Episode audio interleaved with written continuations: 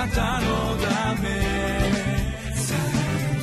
遠くより近く。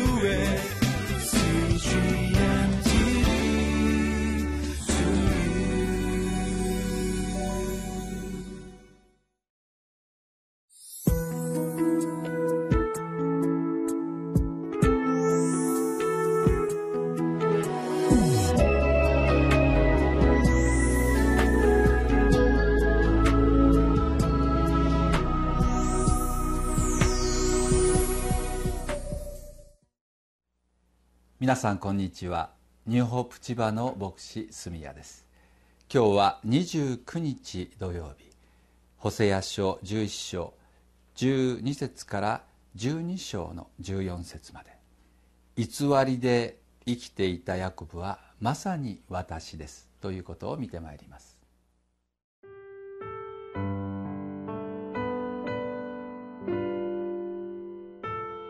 ホセア書11章12節から12章14節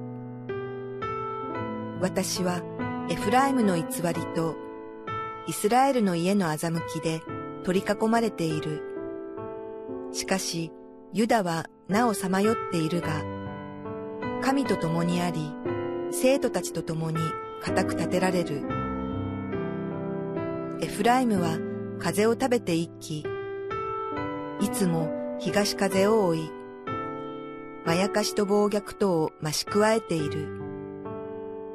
彼らはアッシリアと契約を結び、エジプトへは油を送っている。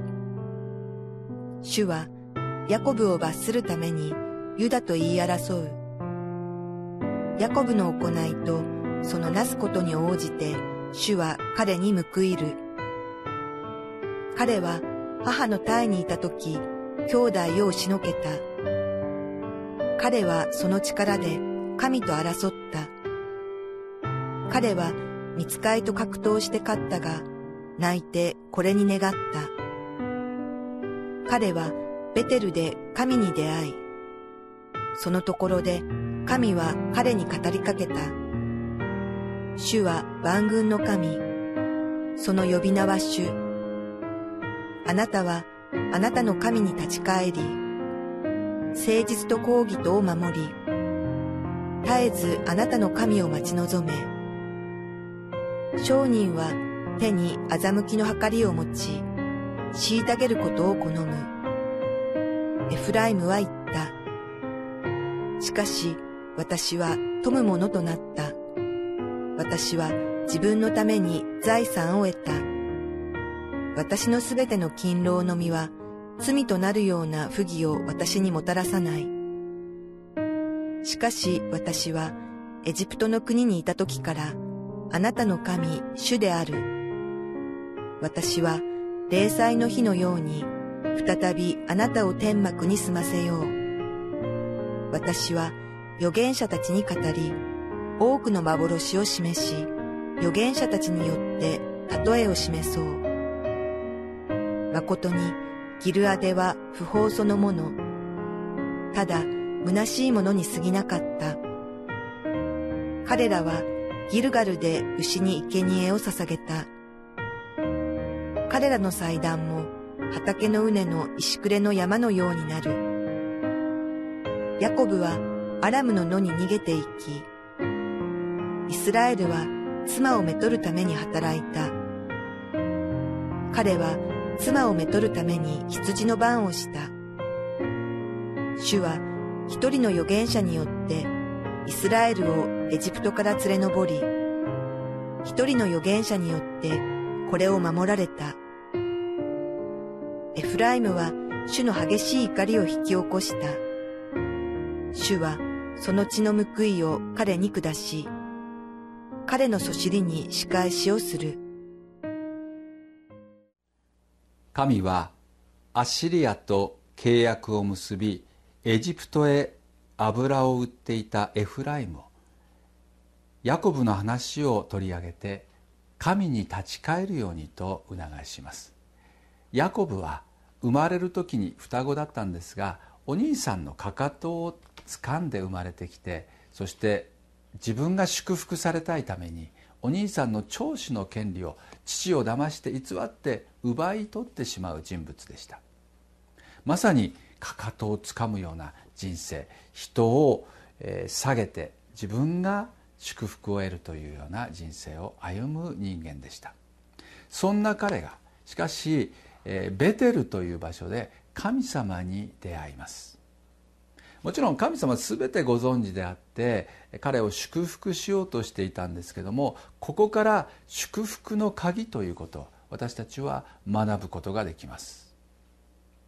聖書に出てくる多くの祝福された人物は試練を経験しているということに皆さんお気づきになりましたか？アブラハムもそうです。ダビデもそうです。イエス・キリストはまさしく恐ろしい試練を通りました。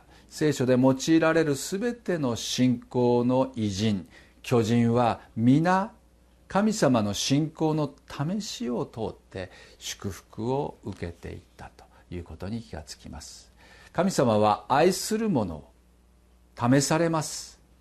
苦しみ試練を通して整えられます。それは心の内側が整えられ私たちが高ぶるのではなくて神の前にへり下り私たちが他の人に対する優しさ愛を忘れるんではなくて他の人々の痛み苦しみに寄り添い理解し手を差し伸べる心私たちが身につけるために神様あえて私たちを選び特別な信仰者を敬虔な信仰者を試練を通して練られるということがあります。皆さん信仰が試されたことありますか？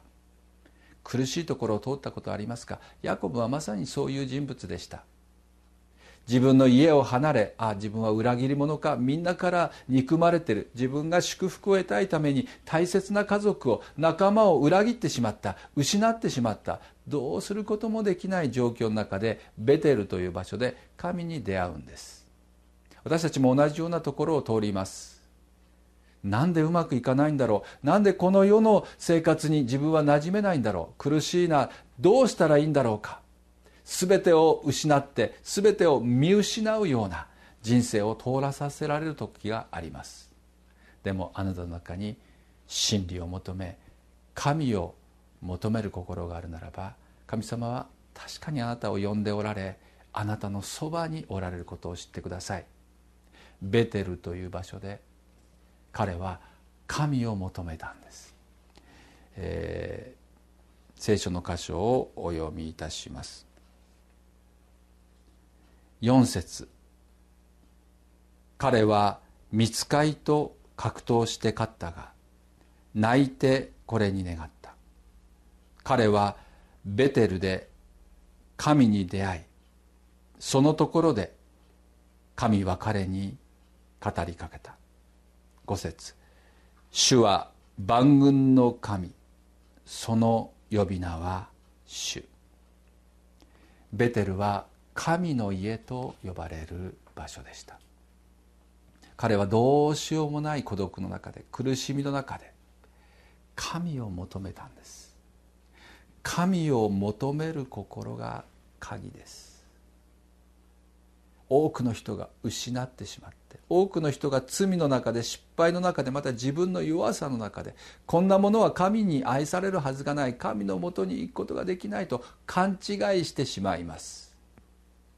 もう一度言います。神様は特別なあなたを選びあえてあなたを苦しみ試練孤独を通して整えられます。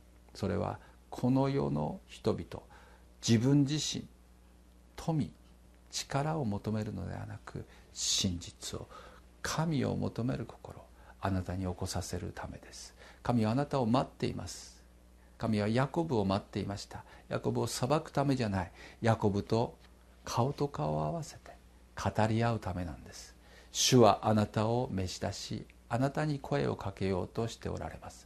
主のもとに行きませんか？主を呼び求めてみませんか？主は確かにあなたに出会ってくださりあなたにご自身を表してくださるでしょう。神は愛の方です。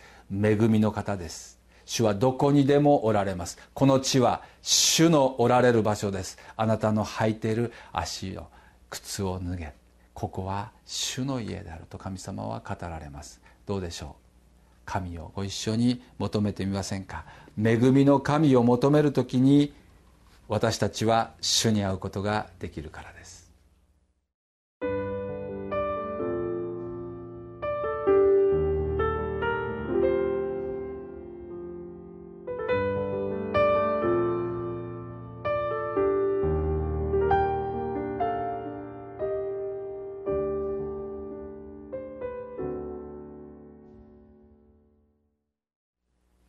あなたは神の恵みを知っていますか？恵みとは働いた人が受ける対価当然受けるべき報いではなく働きのないものが受けるものが恵みであると聖書に書いてあります。ふさわしくないものが受けるものが恵み。これは私たち人間にとってなかなか理解できないことです。聖書の中の例え話も時々理解できない時があります。朝早くから働いていた労働者と終わり近くに来た労働者が同じ対価をもらう。えー、何ですかこれは。不正な管理者が自分が不正をしてたことがバレると困ると思って主人の借財を勝手に半分に書き換えてやったらよくやった良い忠実な仕事。えどういうことですか？もう恵みにあふれてるんですが人間の私たち肉の心を持った私たちはえどういうことだろうか？理解できない時があります。神の愛と恵み許しがあまりにも大きすぎてえ？それって本当にいいのかな？私たちの方が逆に混乱してしまって受け取れなくなってしまうことがあります。私たち人間にすぎません。神の義神の偉大さ神の愛を知れば知るほど自分はふさわしくないと思ってしまうんです。はい。恵みとは何ですか？ふさわしい対価ではなくふさわしくないものに注がれるから恵みなんです。神があなたを愛されたのもあなたを許されたのもまた子として受け入れてくださったのも神があなたを守りあなたを祝福してくださるのも全て恵みなんです。そしてそれが最も自然なことなんです。太陽の光が注がれているように雨が天から地に注がれるように空気があり海があり木があり美しい自然に囲まれているように全て神が作られ神が与えてくださった恵みなんです。私たち人間が作り出すことはほんのわずかに過ぎません。全ては神が与えてくださった世界の中に私たちは生かされているんです。あなたが生まれてきたこともまたあなたを支えあなたを受け取り育ててくださった愛してくださった方がおられたということも恵みであることに気づいてください。今日あなたが生きているのは神の恵みによります。自分を責めたり自分を恥じたりしても何の解決もありません。全能の神があなたを招いておられます。私たちはヤコブのようなものかもしれません。でも主はヤコブを選びヤコブを愛されました。へりくだり主の前に自分の罪を認めそれでも神を求める者神様は探し求め祝福してくださいます。全き心のものを主は探しそしてご自身の力を与えられると聖書に書かれてありますが神様はあなたに今日ご自身の道からを表したいと願っています。それは自分の罪を知り罪を認め神の前にへり下りその心を持ってでも主を求め主の前に出ていく人々です。今日ご一緒に全能の神の前に私たちは進んでいきたいと思います。へり下って自分の罪を告白しヤコブのように主よと叫び求めたいと思います。お祈りします。神様私たちは罪人です。人間に過ぎません。こんな私たちを愛してくださり招いてくださりご自身を表そうとしておられることを心から感謝します。主よあなたが必要です。あなたを慕い求めます。今日あなたのもとに帰ります。どうぞ。あなたのため近くへ。